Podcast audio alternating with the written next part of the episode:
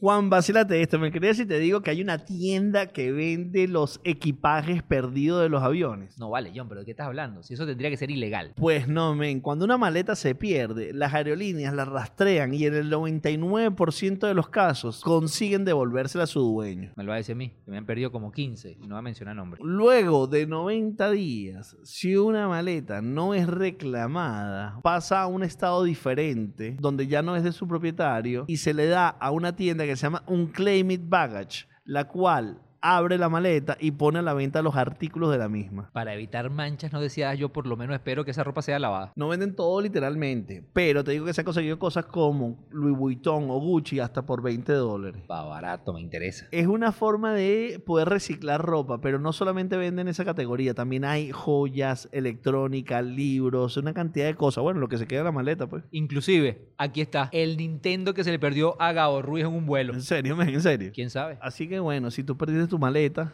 revisa porque por ahí puede haber algo en esa tienda.